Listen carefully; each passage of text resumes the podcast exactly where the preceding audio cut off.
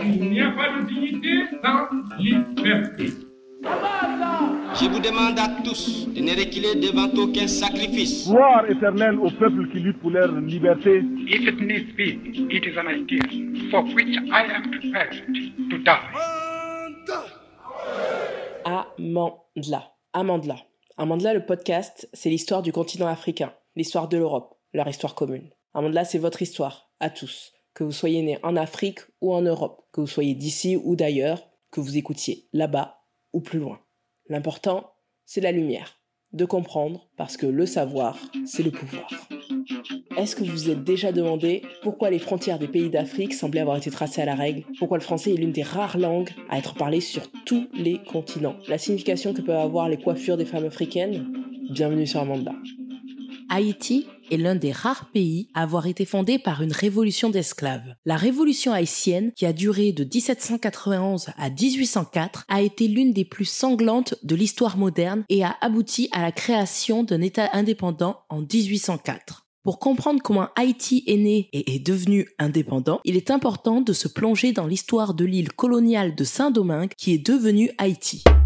En 1492, Christophe Colomb débarque sur l'île d'Hispaniola, qui est maintenant partagée entre Haïti et la République dominicaine. À l'époque, les autochtones taïnos l'appellent Haïti A-Y-I-T-I ou bien Quisqueya ou Boyo. Les Espagnols ont rapidement commencé à coloniser l'île et à y introduire l'esclavage pour cultiver la canne à sucre et le café. Cependant, au fil du temps, la population native de l'île a été décimée par les maladies importées par les colons et les mauvais traitements. C'est ainsi que les Espagnols ont commencé à importer des esclaves issus du continent africain.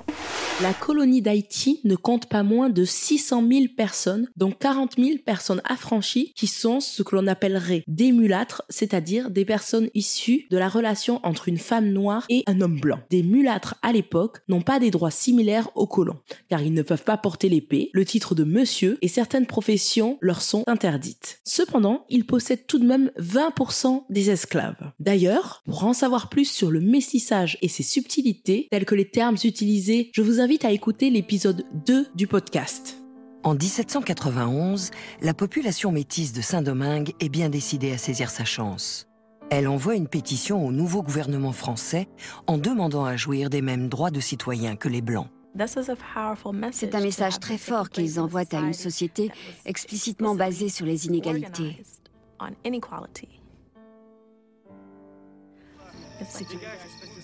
Cette pétition déclenche la fureur de la population blanche de Saint-Domingue. Les petits colons entament alors une vaste campagne d'intimidation. Ils menacent, passent à tabac et assassinent bon nombre de métis dans la capitale, Cap-Français. En 1697, c'est par le traité de Ryswick que la partie occidentale de l'île a été cédée à la France par l'Espagne et est devenue la colonie de Saint-Domingue. La France a rapidement commencé à cultiver la canne à sucre de manière intensive et Saint-Domingue est devenue l'une des colonies les plus riches et les plus productives du monde. En 1791, les esclaves de Saint-Domingue ont lancé une rébellion qui allait devenir la révolution haïtienne. Les esclaves ont réussi à prendre le contrôle de la majeure partie de l'île, mais les colons français ont répondu par une guerre extrêmement agressive. Plusieurs femmes haïtiennes ont également organisé et dirigé des mouvements de résistance contre l'esclavage, y compris pendant la fameuse rébellion de 1791 qui a déclenché la guerre d'indépendance. Parmi les femmes qui ont joué un rôle important dans la lutte, on peut citer Sanité Belair, qui était une combattante active dans l'armée de Toussaint Louverture, et Marie-Jeanne Lamartinière, qui a été l'une des principales commandantes militaires. La rivalité entre Toussaint Louverture et Napoléon Bonaparte a joué un rôle clé dans l'histoire de l'indépendance d'Haïti. En 1801, Toussaint Louverture avait réussi à établir un accord avec la France qui reconnaissait l'autonomie de Saint-Domingue et nommait Louverture gouverneur à vie de l'île. En 1802, Napoléon Bonaparte, qui venait juste de devenir le premier consul de France, a envoyé une force expéditionnaire en Haïti pour rétablir l'autorité coloniale française. Cette opposition entre les deux hommes était en grande partie due à leur vision divergente pour l'avenir de Saint-Domingue. L'ouverture voulait une île autonome avec une économie basée sur l'agriculture, tandis que Bonaparte voulait une colonie prospère avec une économie basée sur l'esclavage et le commerce. Cette divergence de vision a conduit à une guerre prolongée. L'écrivain Dany Laferrière, né à Port-au-Prince, en Haïti, lit un extrait de la lettre de l'ouverture qui a participé à son envoi en exil dans le Jura et à sa mort peu de temps après. Quel droit veut-on exterminer par le fer et par le feu un peuple grossier mais innocent? Nous avons osé former une constitution adaptée aux circonstances. Elle contient de bonnes choses, comme vous en convenez vous-même, mais il s'y trouve aussi, dites-vous, des articles contraires à la souveraineté du peuple français. En quoi consiste donc cette souveraineté? Quelle est son étendue?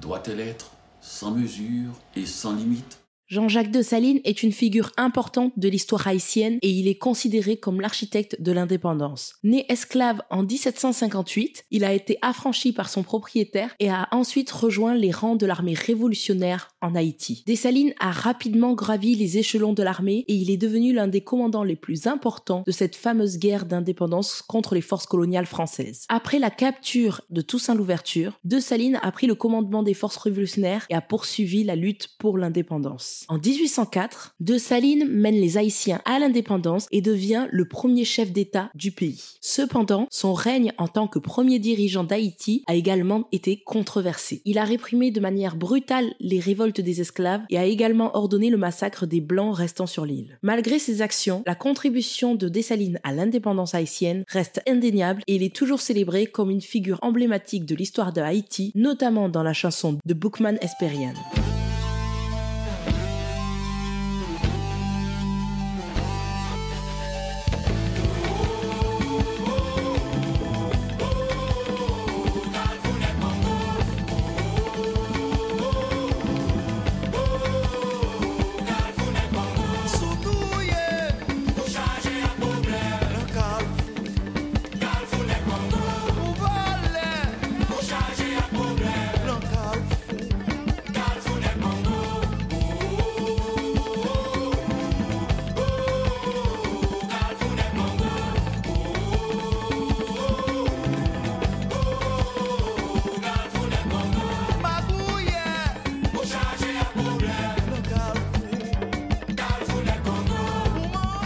Avec Haïti, c'était la première fois, en 1804, qu'une colonie européenne était vaincue par une rébellion d'esclaves et qu'un État indépendant était créé par des personnes noires issues de l'esclavage. L'indépendance d'Haïti a été un événement historique important, mais elle a également été suivie de nombreuses difficultés, tant humaines que matérielles. La guerre civile haïtienne, qui a suivi la proclamation d'indépendance, a été une période de conflit et d'instabilité politique prolongée. Elle a été marquée par des luttes de pouvoir entre différentes factions politiques, souvent divisées le long de lignes ethniques. La guerre a également été caractérisée par la violence, notamment des massacres de la population civile.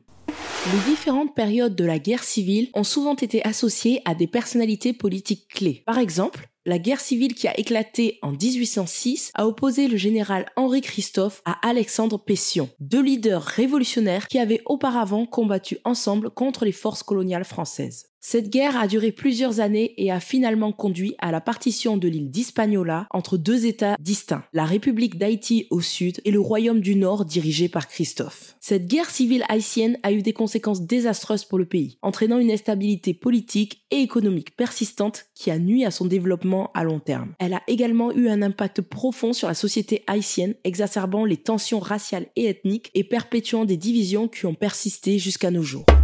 Suite à la proclamation d'indépendance d'Haïti, le pays s'est également vu imposer une dette de guerre par la France. En 1825, le roi de France Charles X a envoyé une flotte pour menacer Haïti de nouveau, mais cette fois avec une demande de paiement de 150 millions de francs en compensation, soit l'équivalent de 21 milliards de dollars aujourd'hui pour la perte de la propriété et les investissements des colons français. Cette somme équivalait à environ 10 fois le budget annuel d'Haïti à l'époque, et la France avait menacé de rétablir l'esclavage sur l'île si le paiement n'était pas effectué. Face à cette pression, le président haïtien de l'époque, Jean-Pierre Boyer, a accepté de payer la dette en échange de la reconnaissance de l'indépendance d'Haïti par la France. Haïti a emprunté de l'argent auprès de banques européennes, ce qui a conduit à une dette écrasante qui a pesé sur le développement économique du pays pendant des décennies. La dette de guerre de Haïti envers la France a été entièrement remboursée en 1947, mais a eu un impact important sur l'histoire et l'économie du pays. Elle a été considérée par beaucoup comme un exemple d'extorsion et de discrimination économique contre un pays nouvellement indépendant et a contribué à la marginalisation d'Haïti dans les affaires internationales et à l'instabilité économique qui a perduré jusqu'à aujourd'hui.